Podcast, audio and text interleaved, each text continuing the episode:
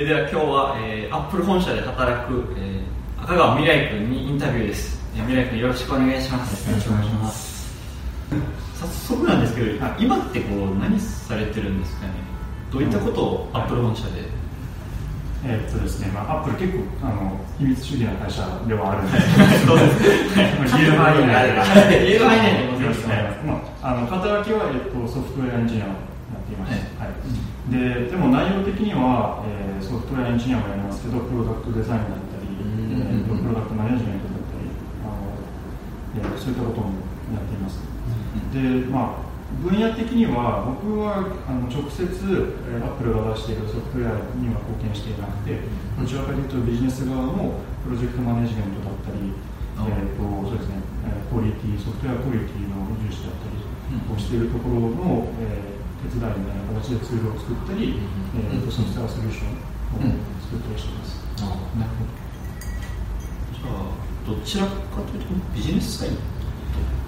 そうでもあそこまでもいかないんですけどあの中間地点ですね。中間地点。純粋にこうプログラミングを毎日ゴリゴリ書いてるというよりはちょっとこう、まあ、マネジメントというかそうです、ね、ものもありつつ、ええ、そんな感じです。今は入社してからどれぐらい今何年目になる。んですか3年目にちょうどなりました。あ3年目。その今のその、まあ、ビジネスサイドというか、まあ、プロダクトマネージャーみたいなところの仕事っていうのはどれぐらいのタイミングから始めて？そうですね。1年目はあのどちらかというと、まあ、本当ただのエンジニアをやらせてもらってで2年目ぐらいから、えー、少しずつあのプロジェクトとかをあの、えーと、そうで自分で手持つことになってなるほど、うん、それから徐々に徐々に知らないたんですけど、なるほど、はいそれなんかど。うなんですか自分でそっちにもともと行きたいって思ってたのかそれともなんかこう会社からなんかこっちやってくれってかって言われてなんか自然とそうなっちゃったのか興味は前からありましてあのそうですねもともとやっぱり僕はものづくりが本当好きなんですけど、あのそうですねなんかものづくりの貢献のプロセス全てが好きで例えば問題定義から入って実際のどうやって何が問題なのかっていうのを解明してからそれの実装まで至るっていうところが好きなんで、まあ、プロダクトマネジメントは最初から興味あって。なるほど、で直接それをしたいって言ったことはないんですけど多分なんかどっかに現れてて。何かにそれが映ってるじゃないですか、まあ、やっぱりあとはミーティングとかしててどういったことを言うとか、あとはなんですかねまあそのプロジェクトの内にあった時やってる時に自分が勝手に何かしたりするじゃないですか。そういうところでやられてたのかなというのは思います、ね、なるほどそういうなんか自分でこう勝手にやるみたいなことは OK みたいな文化なんですかね。そうですね。ある程度あの自由は利くんで、うんうん、あのそうですね、まあ、制限された範囲内で自由はあるなるほど。例えばそれはなんだろうアプリじゃないけどそのソフトなんかその何か具体的にどどういったものをなんかこう作るとか、うん、そういう、まあ、そんな言えないんでそうですね。あの、詳しいことは言えないんですけど、はい、ざくざっくり言うと、えー、データ解析みたいな例えばあるでしょ。う、うんで、まあ、いろんなデータがその、まあ、会社内にあってそれをどういったらあのビジュアル化で、ビジュアライゼーションできるか、みたいなプロジェクトがあった時に、それの、まあ、そういったそのざっくりした内容が決まっていても実際にどういったあのビジュアルを使うのかチャートを使うのかあの表を使うのかとかそういったことを、まあ、自分で決められたりするんで、うんうん、あなるほど。そういったところでプロダクトマネジメントなるほどぐらいの規模の会社になるとその社内でも相当こう、まあ、プロジェクトの数とか、まあ、プロダクトの数も多いと思うんですけどそこをなんか自分このプロダクトに関わりたいとかっていうのはなんかこう希望を出したりとかそれはなんか選べたりはするんですか？えっ、とそこまで選べはしないですね。選べるっていうかこれ、はい、はい、これやりたいですって言ってそこに移れるわけではなくて、あのまあ、比較的結構コミュニケーションが大事な会社で自分でそのやりたいところに接触しておなるほど。コネクションを作って、で徐々にそっちに移っていてでいずれはそのマネージャー同士でやっぱ彼はこういうことやりたいのに発信でするみたいな話をして移る。おなるほどそういう感じなんだ。面白いじゃ結構そのなんだろうチーム間プロジェクト間での交流も結構あるみたいなところもあるんですか？えっとなんですかねその他の会社とかではもしかしたらそういうあのみんなこうやって同じ場に集めてあのこうやってソーシャルな場を作ったりはするかもしれないんですけどそこそういったことはあんまりなくてあの比較的自分でもう探っていかなきゃいけないあそうそう、えー、環境があったら自分からこう行くみたいな、まあ、もちろんその上司だったりディレクターさんだったりを通していろんなところに接触することはできるんですけど、あのまあ、あくまでも自分でこれをそのイニシアチブ取らないと。始まらないです、じゃあなんかチームのその編成とかがまあ変わるタイミングとかもあると思うんですけどそれなんかこうなんかガラッと変わるとかっていうよりはその個人レベルでなんかこう誰かがどっかに移動してとかっていうのは定期的にあるみたいな。そうですね。個人レベルではもうあの日常茶飯事です。じゃあなんか2個こう掛け持ちしてるとかそういう人もいるということへえー、なるほど。その辺はちょっとあのまあもちろんプロジェクトのあのによったり、うん、あとはもうマネジメントによったりはするんですけど、人事でもその辺はやっぱり関与してくるんで、さすがにあのやっぱりダメっていうものはダメなんですけど、うん、ある程度融通はまあそうですね、まあ、ダメって言われるまでは言ず。言われるまでやせめて見てダメならダメっていう。えー、面白い。チームはやっぱり、まあ、スモールなチームというか、比較的少人数のチームのプロジェクトがいっぱいこうあってみたいな。そうですね、でもアップルは比較的プロジェクトごとにチームを作るんではなくて、チームがあって、でそこからプロジェクトが発生していくので、チーム内でもプロジェクトが何個かあったり、もしくはチーム内のプロジェクト A はチーム ABC でやっているけど、このプロジェクト B は ADE でやってるとか、そういったこともあります、ね、ど。れぐらいいるんですかね？人数としては。一チームなの一チームあ僕のチームは、えっと、最近ちょっと増えて13人になったんですけど13人一時前は8人で。8人。そうですね。ちょっとあまあ例のその移動とかで結構人がいなくなったり。まあそういった時もあるんですけど、うん、そうすると結構大変なんです。仕事ます確かに確かに。降ってくる、うん。12人の例えば今のチームとかその内訳というか職種の内訳みたいなのがどんな感じになる？僕のチームは基本的にみんなエンジニアなんですけどあの、まあ、肩書きのエンジニアでで僕みたいなプロジェクトにプロダクトとかに関与している人もいれば、えーとまあ、本当に単純に行動を書いているなるほどなんかこう、アップルとかの場合って、そのまあなんかなんていうか、純粋なビジネスサイドというか、なんかその全然エンジニアじゃない人の職種の人とかも、うちの社内にはまあいるそういう人がいるチームはあるはあるっていうまあマーケティングはもうめちゃくちゃ大きいものですし、えー、もちろんリテールもいますし、デザインデザインは比較的小さいんですけど、まあ、あのアップルの中では結構高のチームですね、まあ、あれ場所ってあそこですよねえっとどこでしたっけ？アップルパーク。アップルパーク。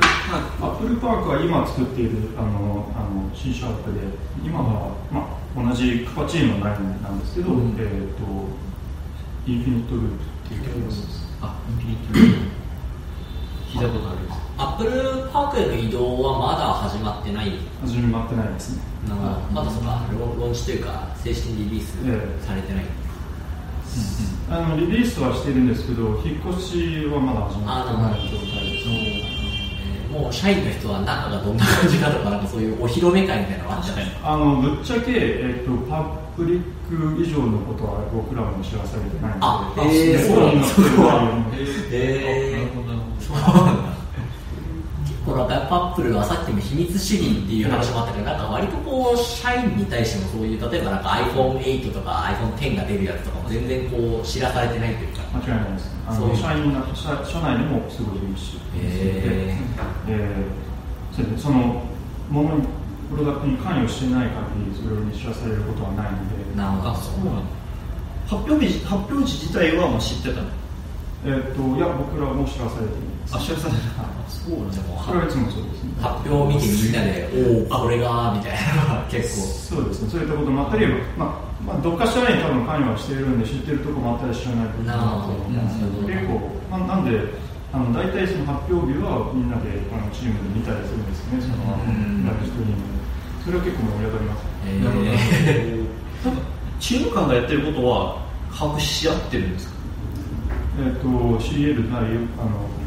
範囲内で。あ範囲内で。なるほど、はい。密主義の会社な。るほど。えじゃあこのどのチームが何かやってることが最終的にどこに直結するかっていうのを知ってるのは誰なんですかね？上の人ですね。あもう上のもう上の方の上の人だけ。全てを知っているっていうのは、まあ、多分その幹部レベルだけだと思うんですけどそうすげえ本当に？徹底して、例えば部長クラスとかの人でも、例えばソフトウェアエンジニアの部門の部長クラスの人たちは多分ハードウェアの,、ね、あの新しいプロジェクトの内容とかはまだ知らされてないとおー。他にいずれはもちろんあの知らされたりするかもしれないんですけど、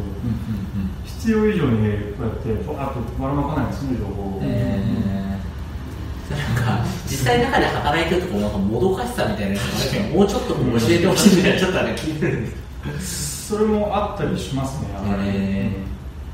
まあ、でも、まあ、それが文化であるので、まあ、慣れもありますし、なるあとはやっぱりその理由があって、あの秘密を守ることによって、プロダクトがローンチしたときに、そのユーザーへのこのサティスファクションとかが上がるんですね、サプライズ、サプライズデライトっていうのがあなるほど。なるあのやっぱり発表前に内容を知ってしまってたら、その発表会は面白くない。間違いない。間違いない。でまあ、残念ながらリークとかあったりするんですけど、やっぱりカルカルカルチャー的には秘密を守って、うん。で、発表でバーッと切れておー。爆発させるという感じですね。その文化っていうのはやっぱりもうその創業者のスティーブ・ジョブズからやっぱりもう来てる継承されている。そうあのもうの文化はかなりまだスティーブ・ジョブズの,、あの影響が根付いている実際ぶっちゃけその社内でそのティム・クックの立ち位置というか社社員の人ってこう、まあ、スティーブ・ジョブズってこう、ね、イメージ的にはまあカリスマ性があって、うん。まあ、社外のメディアとかでティム・クックはやっぱスティーブにはなれないんじゃないかみたいな話が、まあ、ぶっちゃけ言われていたりもするじゃないですか。そこの辺ってなんかどういう見方をしてるんですか？間違いなくなれないですね。あのでもそれはもう彼本人も認めてますし別にそもそもそれになろうとしていないんです。はいはい。全然違う存在であってなるほど。あのスティーブ・ジョブズはもう本当天才であって神であるんですけど、ティム・クックはもう本当にその尊敬できるそのリーダーなんです。うんなるほど。そこが違うかなと思います。なるほど。何ですか？スティーブ・ジョブズ亡くなってからなんか変化ってあったんですか？このうん。何かしらなまあ個人的にはスティーブ・ジョブズが、えー、と社長だった頃に僕はあの入社してなかったのであのそうか。聞いた話でしか言えないことがあるんですけど、まあどちらかというとそのカルチャーとかではなくて、あのもうちょっとなんか細かいプロセスとかが変わったりあとは変なところで変わったりしているっていう話を聞くんですよ。例えばあのあのスティーブ・ジョブズって結構あのへ変ななんですか？うんカルト的な考えを持っている人で、であとは宗教とかも、あのまあまあ、仏教信者だったような気がする、で例えばなんか、えー豚肉は食べないとか、あと一時はなんかリンゴしか食べないとかそういった変なことを言ってたんですよね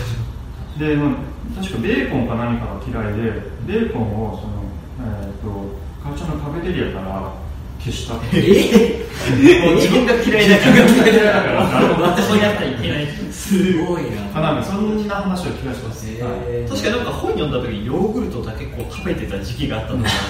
インドに行ってたみたいな。インインドで修行したりしてました、書いてましたよ徹底されてるようなそういう意味ではカルチャー自体が変わったけどそういうなんか細かいちょっとオペレーションというか。そうですねオペレーションとか。あもともと別に必要なかったことが、うん削除されて、なるほどなるほどあそういえばなんかこうなんだろうエンジニアだとやっぱり勉強とか新しいテクノロジーにキャッチアップしないといけないっていうのもあると思ってて、そのなんだろう社内で講演会であったり誰か有名な人を招いて講演会したりだとかこうチーム内でこう勉強会したりだとかってそういうことってあるんですか？たくさんありますね。おおたくさんあのまあ、まず、えーチーム内の話をしますと、ん。あのまあ、これはあのケースバイケースになってきて僕のチームの話しかできないんですが、ん。僕のチームでは毎週、えー、とデモっていうセッションがあって、でまあ、結構雑なんですけど毎週誰かしらが何かしらのプレゼンをするっていう、何でもいいんですよしかも。あのえテックに関係なくてもいいですし、まあ、テックに関係あることが多いんですけど、まあ、一番変だったのがなんかまたちょっとベーコンの話になるんですけど あのベーコンが好きな、えーと、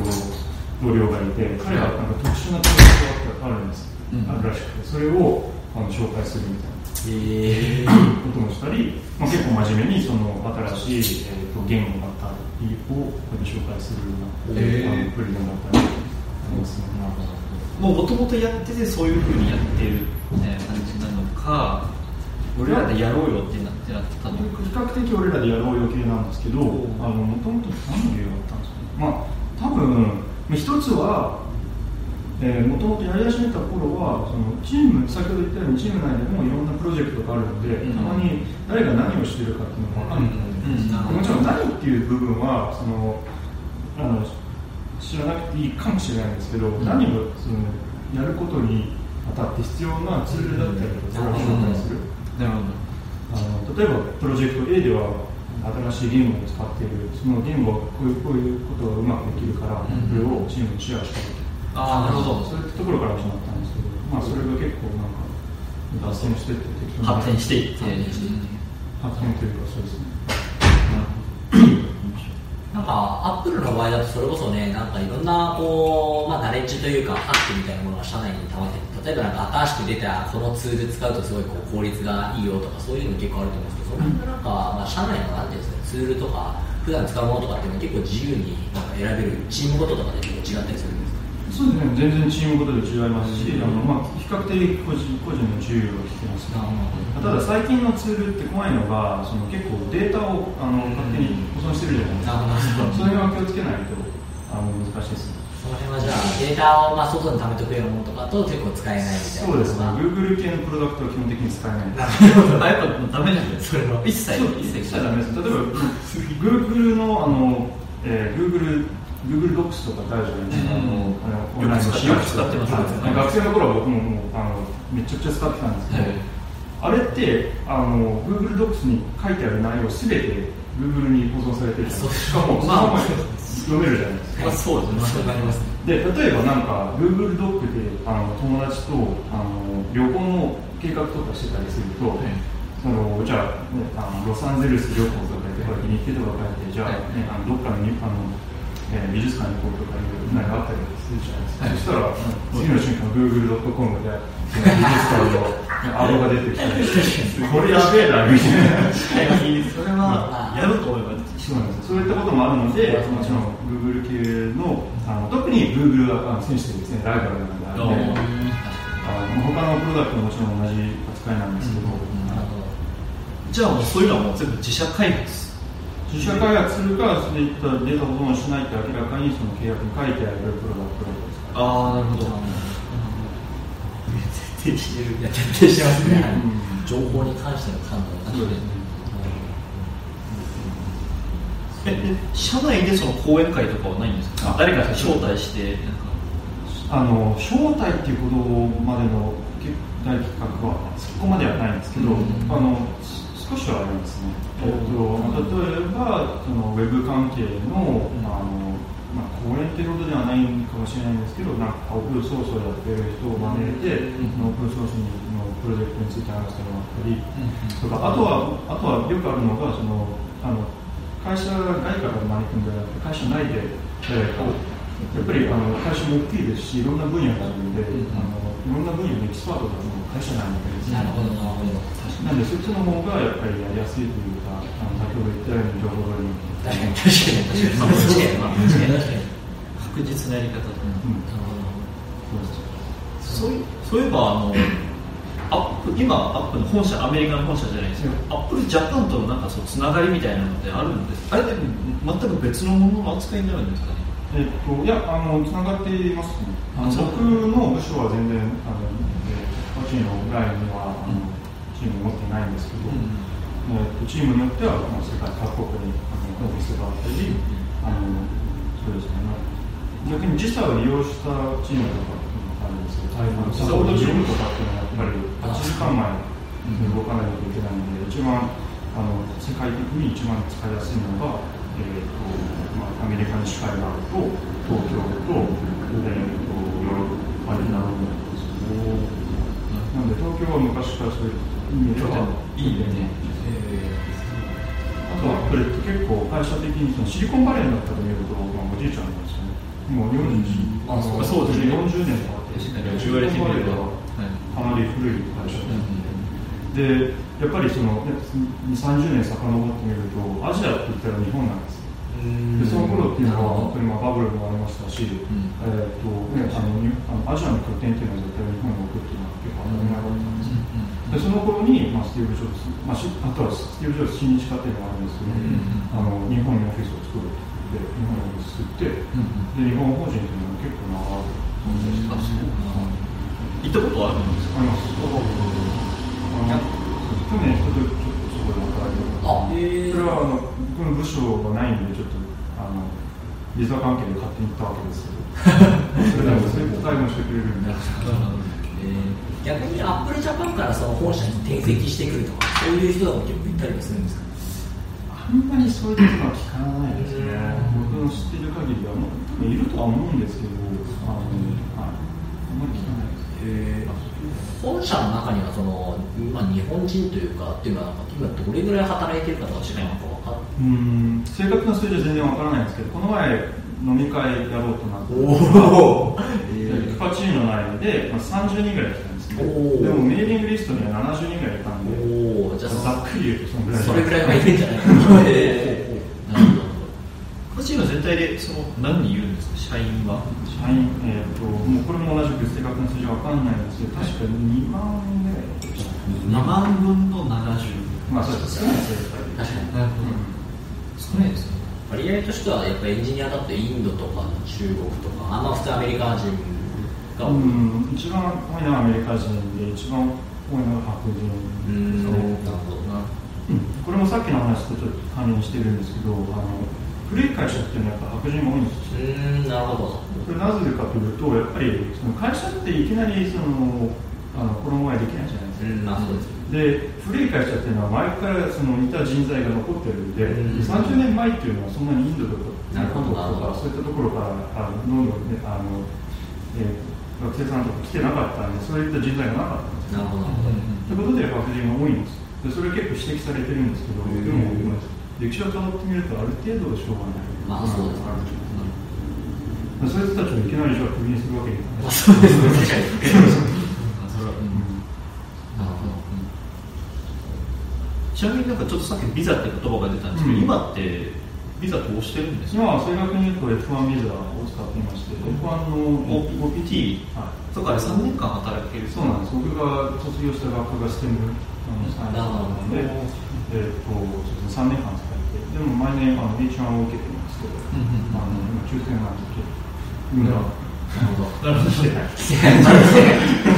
ちょうど始まりましたよね。うん、ちょうど。確か13あ違う一応目はまだ違うそれグリーンカードグリーンカード。グリーンカード今4月なんです。4月で前の4月になってるんですけど今年も考えて来年がラストチャンスだとます。おお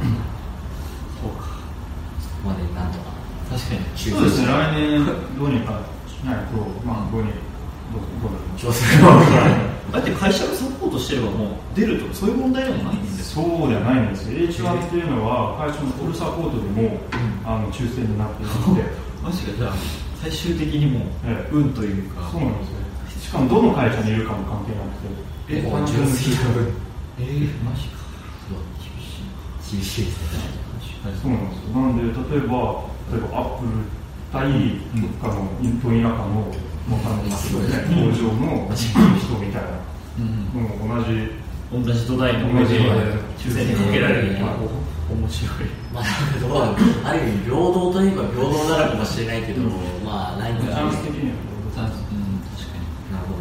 ちなみにアメリカにはいつから来てるんでしたアメリカは2011年2011年ということは大学からそうですかということあカーネギーカーネギーメロン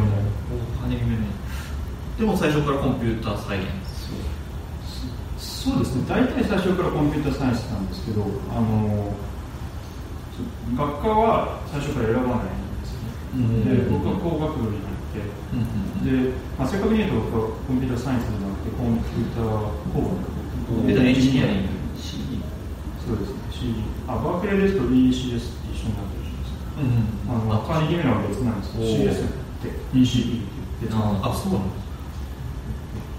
なんでそちらに入って、ででも結構最初からもうコードが入ってました、ね、へ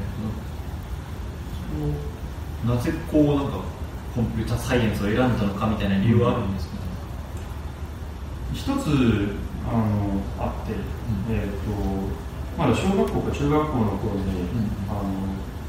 お母さんが、えーとまあ、NASA で働かれているソフトウェアエンジニアの友達が当時の。すごいつながりありますね。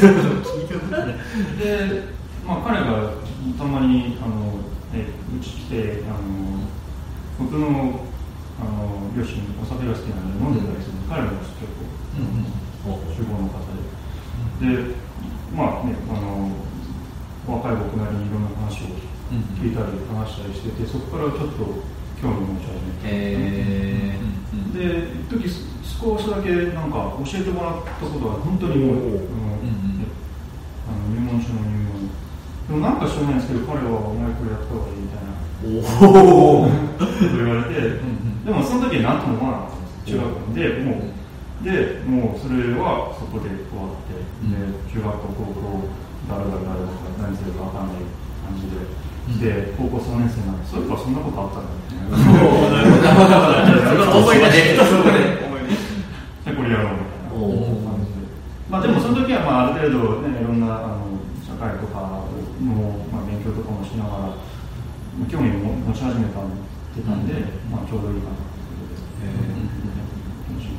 で。その先ほど大学からその海外っていう話をされてたんですけどその海外に行ったっていうのはそのなんかまあコンピューターエンジニアリングとか学ぶんだったらやっぱりこう、まあ、海外の大学の方がまあ強いというか進んでる部分が多いからそういうところに行こうと思ったのかもともとなんか海外の大学を考えてたのかどういう？そうですね。僕はあの追い出し的に、えー、とイタリアに少し住んでたことがあってその時に、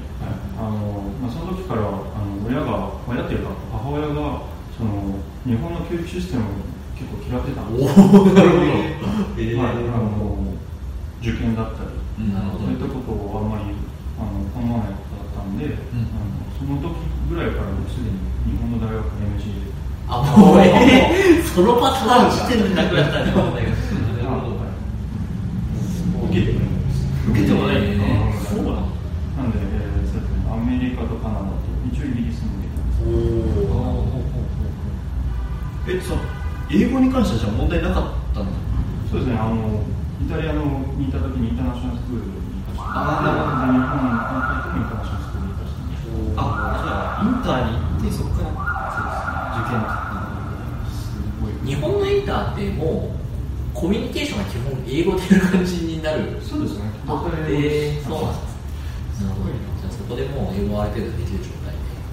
うん、うんむしろ日本語が苦手で。え日本語苦手なんですか？そうでも今は普通に喋ってるけど。うん、どうなんでしょうね。わかんないです。でも家の中でその親とかと話したら普通に日本語そうですね。親ともあの家族みんな日本人なんで。弟もたまに英語さんだりはするんですけど、なるほど。まあ彼も同じ国だけどなるほど。すごい。すごい秀才かというか。大学の時結局その、まあ、いろんなイギリスとかさっきカナダとかも行ってて結局アメリカに決めたっていうのは何かこう理由があったんですか？そうですね。それはまあ本当にリサーチをして、まあ、カニリメロン受かった時にリサーチをして、まあ、あの今自分がやりたいことにすごいフィットしたんで、まあ、今年はねなるほど。じゃあ別にアメリカが良くてっていうよりは大学をいろいろ見にした中でカーネギーメロンが一番良かったから。アメリカこだわりだったわけではないです。おおなるほどでもやっぱりランキングを見てるとアメリカは多いですよね、特にコンピューターサイエンスではあのアメリカのトップ4が完全に決まっているので、あそうですね、トップ4ですかトップ4がもう順位つけてないんですよ、あそうなんですカーネギーメロンとバークレー、スタンフォーあ、そうなんですかもう、もう、決まもう面倒いみたいな。ここ10年ぐらい多いじゃない。えー、マジか、すげえな。へえなんかそのコンピューターエンジニアリングとかコンピューターサイエンスだとやっぱりまあシリコンバレーがあったりとか、まあ、西海岸の方も結構やっぱりすごい魅力があったんじゃないかと思うんですけどそこの中でカーネギーメロンを選んだっていうのはどういう背景？ちなみにカーネギーってどこにあるんですか？えっと、ペンシルベニア州のピッツバーグっていうあピッツバーグにまあ、あのどういうのかどういうのかですね、まあ僕第一志望がスタンフォードだったんですけどスタンフォード受かんなくてってことであそうですでもあの結果的に言うとすごい僕はそこで良かったなって思う。いくつか点があって。もともとやらなくていいことはやらないみたいな、まあ、良ければ良い方がいいよ、悪ければだらしないんですけど、でスタンフォードみたいなところはすごい自由で、あのまあ、あとは、ね、環境もすごい整ってるじゃないですか、そちらの天気といい、そしてすごい、でまあ、生活がすごい穏やかな感じがするんですね。でそういったところにいられると多分あのだらけちゃうんですなるほど。なるほど。甘んじて。なるほど。ピッツバーグってめちゃくちゃ寒いし天気悪いし で大学もクソスパルタでえー、そうなんですあのそうなんですよ。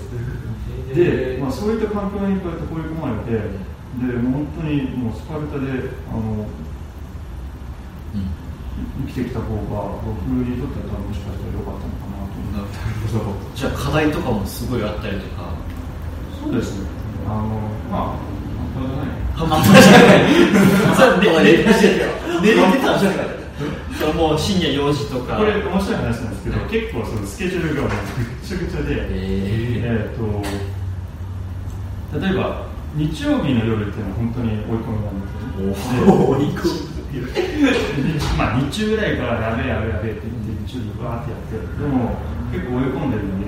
寝るのが朝なんですよ4時とか。でもそれでも終わらないんで月曜日も結構4時まで。5時まで火曜日も5時ぐらいまで水曜日も5時ぐらいになってるんですけど木曜日あたりになるともう死んじゃうんですよ体がボタン1週間もそんな生活まだかよまだあんのかよまだあんのかよって感じなんです本当に毎週日曜日こうやってあ今週はもう全部終わらせる俺は絶対今週終わらせてもゆっくりするんだっていうもう勢いがあるんですけど。絶対終わんないんでなんだかんだ言って木曜ぐらいになってもう倒れる感じで12時間ぐらい寝ておおもうノックアウトされて。で金曜日は飲みおそばシャと飲みがもう欠かせないですねワークハードプレイハード。なんですおなるほど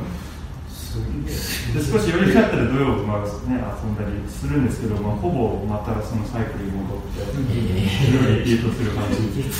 寒いし。寒いし。なんか田舎だしもうかなりやばいしみたいな、実際もなんか心折れる人とか本当に体調崩す人とか結構いるんですかやっぱり。確かに多いですね環境で中退率のえー、じゃあそれぐらいスパルタな 僕の学科が、まあ、さっき言ったようにコンピューター工学なんですけど、うん、でイントロの授業が300人。ですね、うん、えっ、ー、とで卒業生が100人です。マジですか？え？ー、そうか留年したりフェードアウトしたりでもう3分の1になっちゃうか。もうフェードアウトですねあほぼフェードアウトだもうなんかちょっとした軍隊というかなんかもう本当にそういう感じのブートキャンプみたいな4年間ブートキャンプやばいですねやばい。それなんか逆にそういう感じで大学座ってからなんかこうねすごいこうこっちの働き方でアメリカの会社ってすごい5時にはみんな帰るみたいな感じで、毎日暇だなみたいな感じじゃないですかありますね。私は。アップルは比較的その中でもシリコンバレーの中でもブラックの企業で。え普通に言っちゃって大丈夫ですか？分大丈夫。大丈夫。うん、というあ、まあ、ごめんなさいあの少し訂正させてもらうとブラックっていうかもうボランティアブラックなんです自分からブラックになっていく感じであの会社側から強制されて何かをバーってやることはほぼないんですけど、もう明らかにプロジェクト的にもう仕事しなきゃいけないんですめちゃくちゃ、なんででそれを成功させたいっていうあの、あの願望がすごい強いんでみんな、えーと、結果的には残業したりということはそういった感じだと思いますね、はい、でもまあでも波があるんです。よ本当に忙しい時めっちゃくちゃ忙しくて、忙しくない時は結構忙しくな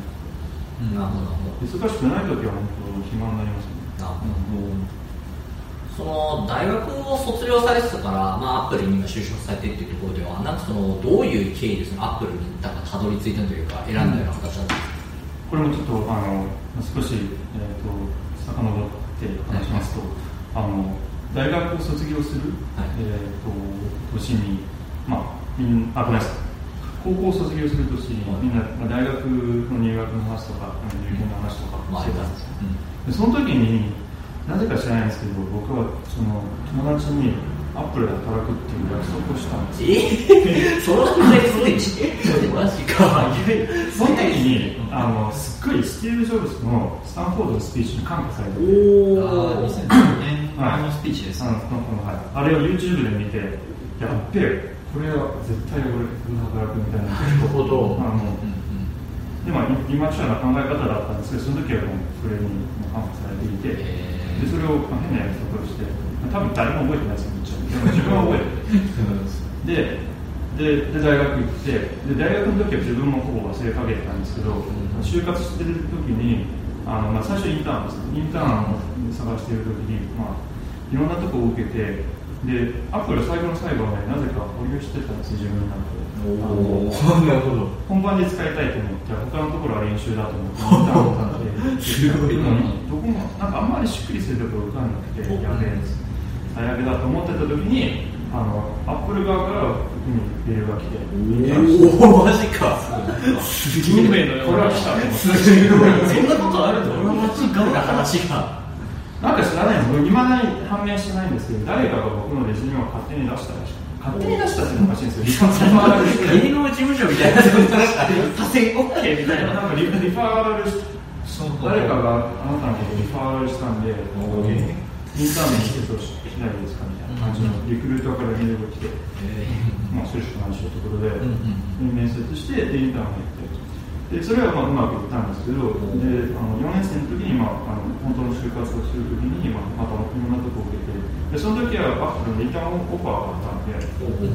あのそれを、まあ、持ちながらいろ他のあのチャンスもちょっと見てみるということで、いろんなところ受けたんですけど、結局あんまりうまくいかなくて、じゃあ、あったかな。おじゃあ、すぐにもう引き寄せられる引き寄せられるして、なんかこう、もう入るべくして入ったみたいななんか。そういうのが少しあります。すごい何かすごい深い縁というか絆みたいなものがあったんでしょうね。すごい。面白い。実際なんかどうなんですか入ってみてからなんかその思ってたのと違ったとか結構ギャップがあったみたいな部分があるんですかありますねおお。なんかそのアップルみたいなグループやってもいろんなすごい成功してる会社だと全てが整っていても確かにプロセスが100%決まってるのかなと思いがちなんですけど全然そうではなくて、えー、そうもう結構スタートアップ感あって前にプロセス変えたりやべこれダメじゃねっていきなりもうやめえー、そんな感じでマジか。そんな感じで朝礼誤解じゃないけど、うん、自由に。えー、なんかうん。その辺は、まあ、チームごとにも全然そんなやり方も違って、うん、そうですなんかシリコンバレーのおじいちゃんみたいなこと言ってたけど、やっぱりその、まあ、内部はやっぱりそのいる人たちとか内部のそのカルチャーみたいなのはもうスタートアップみたいな感じの。ありますね。あのなんか各チームがスタートアップで、うん、そのスタートアップを集めたなんか一つの会社みたいな。組織みたいな、はい、お面白い。そういった感じはありますね、うんうんうんうん、でまあその、まあ、さっきちょっと話戻すと、まあ、さっきのこう、まあ、引き寄せられるように、まあ、アップルに入ってでも今3年働いてなんか今後のなんかキャリア感というか、うん、今後どうしていこうみたいなこう思いとかビジョンみたいなのってあるんですかね、まあ、あったりなかったり。ですねあったりなかったり、あのまあ、やっぱりその流れっていうかフローっていうのは結構大事だと僕は思っていて、うん、まあ、先ほど言ったようになんか、うん、なんか機械的に自分に来る感じじゃないですか、うん、チャンスっていうのは、まあ、もちろん自分につかみに行くんですけどいざとなった時にこうやってなんかオポチュニティが来てそこから何かが始まるっていうことが多いと思うのでそのそういった流れとかフローっていうのを大事にしながら、まあ、一応目標をしっかり立てて、であのやっていくんですけど、まあ、その目標っていうのはあのざっくり言うと僕は、まあ、さっき言ったようにものづくりがすごい好きなんで、であのでもそのものづくりっていう延長線上っていうのはやっぱり何かその人類に貢献できるものっていうのがあると思うんですよね、なんで本当にやりたいこととしてはその人類の発展に貢献できるものを想像する仕事をしたい。なるほど、はい、そういった感じですね。それはもうシリコンバレーアメリカでもしくは限らず限らず、まあ、それが目標であってそれに関わっていればどこにいても何をやっててもですね自分はハッピーそれはなんか作りたいっていうかまあっていうのはその自分自身で作りたいっていうよりはそういうものをやっているのがあればそこに自分もこう参加してっていうのもありますそうですね。あのそうなんです最初はものづくりが始まったんですけどやっぱり自分だけでやれるっていうこと結構限られていて、でやればやるほどインパクトが重要になってくるんですね、なんであのやっぱりその作るから想像に変わってくるんです、なので最近は、まあ、プロダクトメンションもそういった部分になってくるんですけど比較的その自分ももちろん実装するのは好きなんですけどそれだけではなくてそれ全ての完成をこうやって整えるようなことが一番楽しかった。なんか自分でこう起業してとかっていうのにはあんまり興味ない、企業願望は全くないですね、あ全くない僕は起業っていうのはただのプロセスだと思ってまして、であの、まあ、例えばその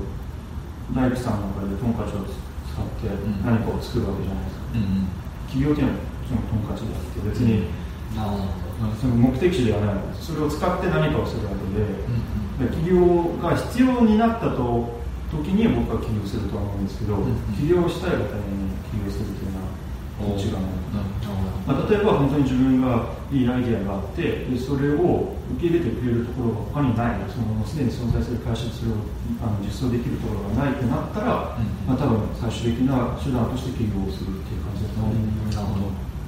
やっぱり面倒くさいじゃないですかあそう大変ですもんね。なんで本当に自分がやりたいことがあったらそれを面倒くさい部分を全部やってくれるところに自分が入ってそれをやった方が効率がいいかなと、うん、なるほど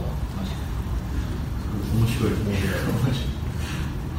なんか今はその今後のキャリアとかを考えたときに、なんか例えばこう、まあ、社内の社会にいるんですけど、ロールモデルとしてる人とか、なんかそういう人とかっていたりするんですか？いますね、はい。あのまあ、エンジニアのロールモデルもいますし、そのマネジメントのロールモデルもなるほど。いるんですけど、エンジニアの方は、彼すごい面白いキャラで、あのまあ、すごいアクティブな人なんですよ。ロッククライミング行ったりとか、あと世界旅行とか結構好きで、えー、そういったことをやりながらも本当にもうすごいなんですか、まあ、ある意味オタクみたいなあのエンジニアなんですひたすら技術を極めるみたいな感じのすげえ。もうなんですかそのあの引き込まれ系のオタクじゃなくて本当に何かに本当集中しているようなそういう感じの、はい、方で、まあ、彼はもうなんかライフスタイルがすごいかっこいいななるほど、うん、っていうのがエンジニアの方でまあ、でマネジメントではまあ僕の上司と,、えーと、実は僕上司3人目なんです。お、まあ、さっき言ったようにその人事異動結構あるんでうん、で上司も移動するんです。なるほど そうなん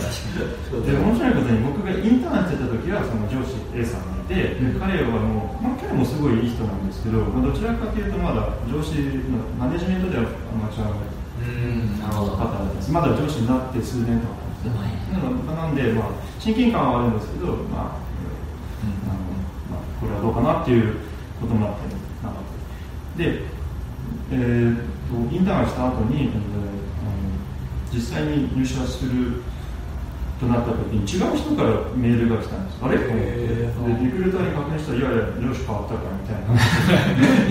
あそうなんだそんなでまあちょっとちょっと、まあ、迷ったんですよ、そこで。え、うん、違う人のことだからこのどうかなみたいな思いながらも、まあ、やったんですよ。で、入社したら、その 2週間目で違う上司になったんですよ。えー、上司 C。早い。早い。サイクルが早い。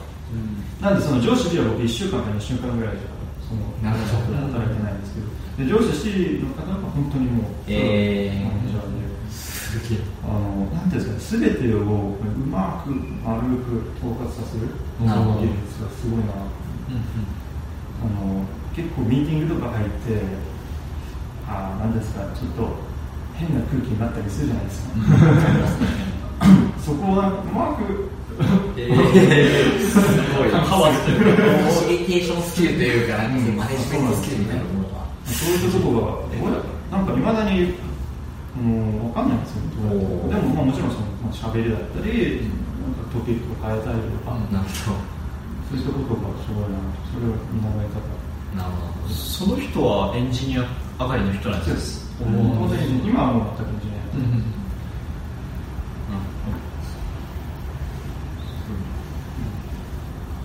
結構やっぱり、まあ、今の、まあ、ロールモデルとかでもやっぱアップルとか、まあ、社内にもすごい人がいっぱいいるから、まだどっちかっていうとこうなんか気になる人とか注目している人とかは、まあ、結構社内の人をベンチマークというか、まあ、ロールモデルってそうですね。今のところは社内の人は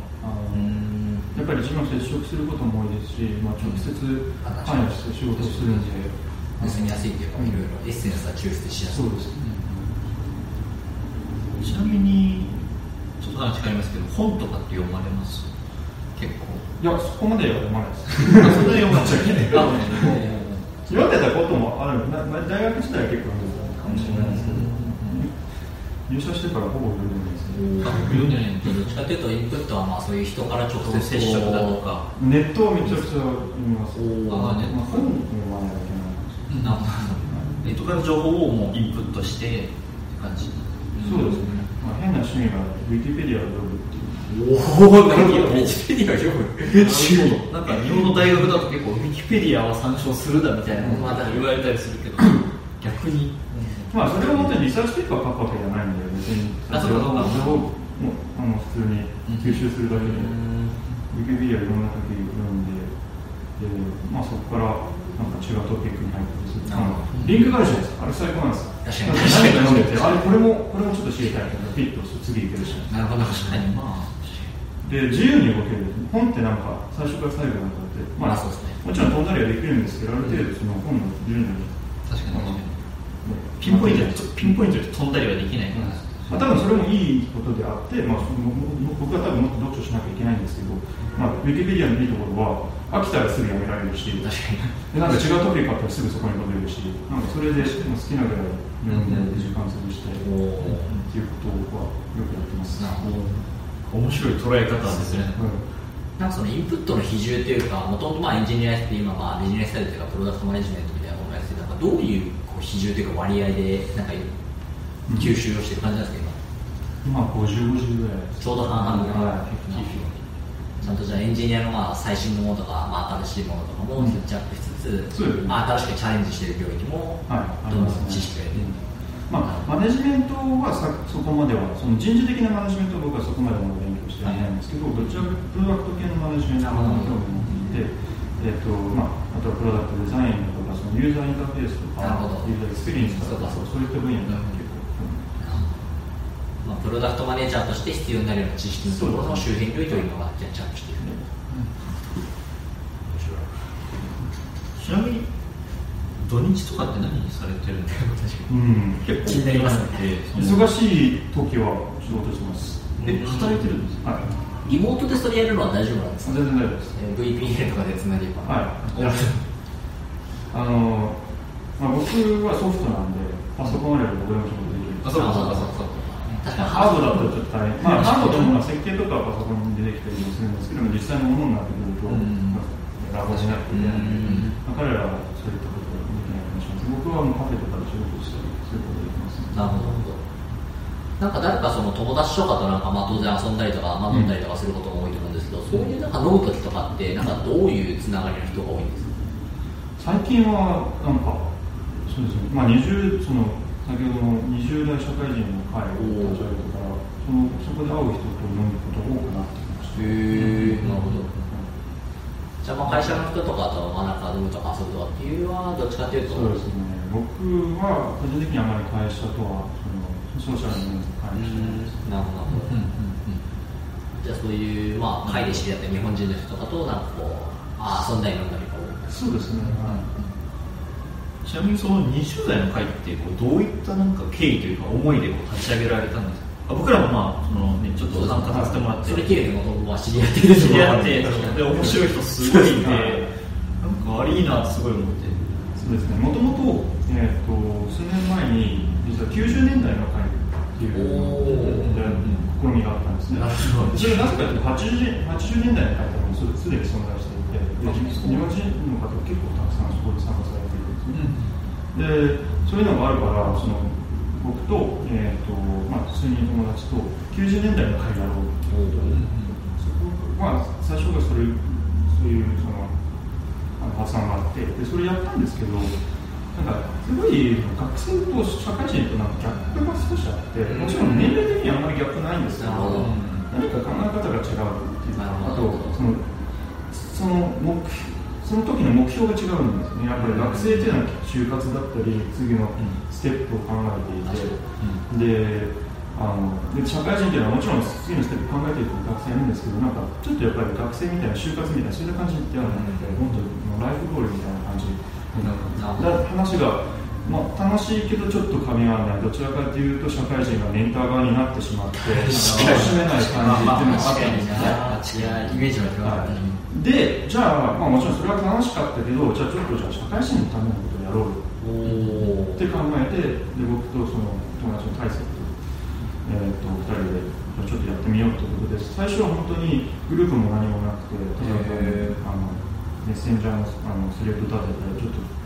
軽く飲飲みたい人みたいな感じで集めたら意外と人来ておおえー、そうなんだこれなんかできんじゃねえってそれで、まあ、スレッド系を何回かやってグループ化させて、えー、で今に至るですねそれいつ始まったんですか？一番最初その20代の会は去年。ちょうど1年ぐらいちょうど1年なんかやってみたそのオーガナイザーとしてやってみた所感としてやっぱりこう結構意外となんか日本人いるなみたいな感じで。そうですね。ありますね、えー、最初はあもう一つの理由としては社会人少ないなと思ったんですその学生、うん、90年代の会やった時に割合的になんか1対9ぐらいでええ社会人マジか。そうなんです。おおそうなんだまあ、それは、えー、90年代っていうのも多分あるんですよね。あそれがやっぱりその去年やったんで、91年から99年ちょっと学生確かに80後半もなんか入れたんですけど、まあ、やっぱりちょっとそこは年がなって。や確かで僕もなんかまあやっぱり九州ってまだ 99もあるじゃないですか。そうですね。だ いぶありますね。99って高校生ぐらい。17、8とかじゃないですか。さすがにちょっとね、違うかなと思って。あとアメリカではあの、まあ、変な話、その、あの、年間が厳しいじゃないですか。うん。なんで場所とかも結構制限があ。なるほど、そうか。ロジ的な問題もあったりなるほど、はい確かに確かに。そういったことを含めて、やっぱりじゃあ90年代やめても社会人だけにしようっていう話からして、じゃあ20代にしよう。なるほど。20代しかも社会人、まあ、社会人とは限らず社会になんか関係ある人、ん大学院生さんとかを、まあ、大体できるんですけどその、まず一回もそのなんか社会に出てない人っていうのは、まあ、NSC とは言わず一応、そういう会ではないですよっていうのが明らかにさせてなるほどなるほどまあ人を担保じゃないけれどもそうですね、あのまあ、別に基本的にみんなウェルカムなんですけど、あの一応あの形式はそういったのを保ちながら、あの進めていく。なるほど実際にまあこうやってみていろんな人にまあネットワークが広がっていってるじゃないですか、うん。そうなんかどうですかこう。やっぱ面白いやつ多いなとかってこう思ったりも。うん、やっぱりシリコンバレーで会う人たち、まあ、シリコンバレーとかですね、この辺、そのベイベイエリアで会う人たちって、何かしら多分特殊なものを持ってるのかなっていう。のは間違いないですねか、なんだ、なんとも言える、なんか変、変というか、いい意味で変というか、ちょっと尖った部分というか、分。分散のこう端っこの方にいるような感じの何かがありますよね。なんかその一般社会にフィットしなかったからここにいるっていうのは少しあった。りカツのことですか、これ。えいやいやもうカットですかカットですえー今、規模としては、あのグループは何人ぐらいトータルで確かにまあ、グループ自体は結構増えて70人ぐらい。結構。増えましたね。この間の回も、そうです30とか。そうですねこの間30そうですよね、半ばぐらい人数が集まって。とかこれ20代の会っていう存在があるっていうのは、これ、言っちゃってあ言っちゃって大丈夫ですよなんかさっき言ったがみたいなったらまあ大丈夫です。あ別にそれは大丈夫です。僕らちゃんとその、えー、とグループの管理あ承認制にして。あそうかそうかそうか。はい、承認制にさせてもらってて。で別に NG はないんですけど、まあ、あの入るときにどういった、ね、あの目的でというような話を聞いてから、うんうんうん、承認してるんで。これを見て入る方はシリコンバレーワーズのカードを見て入りました。とい。う一言添えたまですね。僕と甲斐さんが何かアクセプトアクセプト 上がる。じゃあ PR みたいな謎の。PR これはそこでアドの収益があるまだそこ収益化されてないこの間弁護士に聞いたちょっとビザの問題もあって収益化するとちょっとあの F1 ビザとグレーだっていう間違いそうもうまさにどうしようかそうですやっぱりこうこっちとかで働いてなんですかネットワークの重要性というか、まあ、日中大もそうですけど、うん、まあ、実際にまあアップルで働いたりとか、ネットワークの重要性とかってこう肌で感じたりしますかありますねやっぱりネットワーク社会ですね本当にこっちは、うんあのどれだけいろんな人と接触していろんなことをあの、ね、話していろんなことに盗み取れるかっていうのがありますね、まあ、ギバンテイクですけどもちろん、なんかこう僕とカジさんが話してて結構やっぱ中国とかインドとかって、まあ、数が多いからっていうのはあるけど彼らのなんかネットワークってなんか異常に強いよねみたいな話が結構出ててそれに比べるとなんか日本人って比較的こうなんかネットワークがちょっとこう弱いんじゃないかみたいな話が結構僕らの中ででするんですけどなんか3年ぐらいこうアップルとかで働いてみてどういうなんか違いがあるというか。あのそうですね。でもその人数が少ない分多分ネットワークが濃いと思うんですよ、なんで一度知り合ってそ親しくする人たちっていうのは本当にもう自分仲間になれるっていうことだと思いますね。そういった意味ではまあそのインドとかあの中国韓国だとかっていう人数でやってるよりはまあ海外よりは濃さは結構ある。確かになんか聞いた話だとあのクラスにインド人の友達いるんですけど、うん、インド人はこう例えば三ノ瀬の方で5万人ぐらいのインド人集めてイベントしてなんかどこだかビザかどっかの副会副社長かなんかも招待してください、そんな規模のコミュニティがも存在してる、う。ん。なんか一日中みんな踊るみたいな。意味わかんないインド人踊るの好きなんだ。ずっと飲んまあ、飲むかわかんないけど踊るみたいな。すごい日本人でそんなこと起こるのかなみたいな、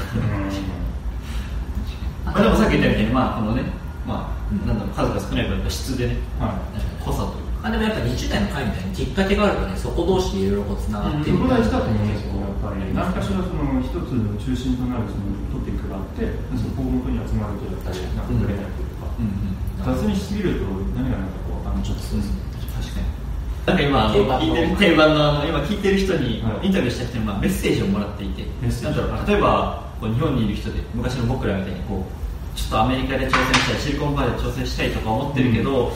うん、なかなか踏み出す一歩踏み出せないなとか。そういう人もなんかエンカレッジというかこう刺激になるようななんか一言。そんなことできますかね。結構なんかねこういうこう生の声ってあんまもう今なんか世の中に出回ってないなと思って、うん、なんかすでになんかねさっき言ったみたいな成功した人の声とかってあると今まさにこうここで最前線でこうチャレンジしてる人の声って結構こうね響くんじゃないかっていうのをまさにまさに。なんで別にそんななんかかしこまったかしこまったね なんかエールみたいな、はい、そうですね。まあ簡単に言うと多分本当にあのチャンスっていうのはこうやってあるんです。昔はに、うん、それを自分が捕まえに行くかどうかっていうのが大事だと思うので、それをもう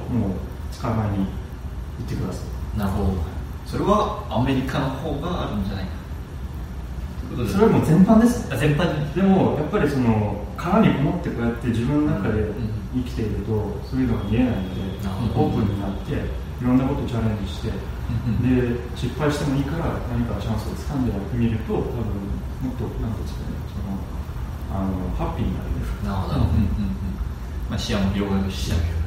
それがアメリカになんかチャンスがあるんじゃないかと思ってもやもやしてるんだったらそうですね。特に特にそうですね。やっぱり。じゃないかと。そこでやっぱりあの心配だったり、まあ、もちろんねあの悩むこともたくさんあるかと思うんですけどそこでちょっとあのワンステップ踏んでみて、やってみて。そうすればもしかしたらもっと違うことがその、ね、出てくるかもしれないです、ね、確かに。一歩踏み出してねこう20代の会にこう探したそれぐらいの勢いがあればもうネットワークを広げて広げていける。気持ちさえあれば確かに仕事でも。フルファイルにちょっとあの日本から来るんですけど来たらおおみたいな。このメディアに日本から今度行くんですかってなったらぜひそれぐらい熱量がある熱量がある。確かにチャンスは転がってます、うん、あとは一度ちょっと来てみてくださいってことですよね、うん、あまあ、確かに僕と深井さんで、来たら意外と結構日本人いるなとか、意外と結構なんか同世代でも頑張ってる人いるなみたいな。面白い。確か面白い。気づきはね、来てからこそまたね、気づきみたいな、そうですね。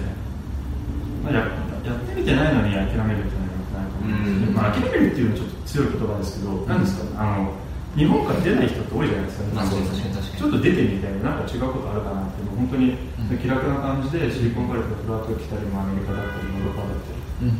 うん、確かに。ちょっと確かにいろんなところを見て、見て。まあ、来て違ったなってなれば、海外いたりとか。来て損は絶対ない。視野も広がるし。じゃあ、ということで、今日はこう、あの、アップルで働く未来君でした。本当に今日はありがとうございました。ありがとうございました。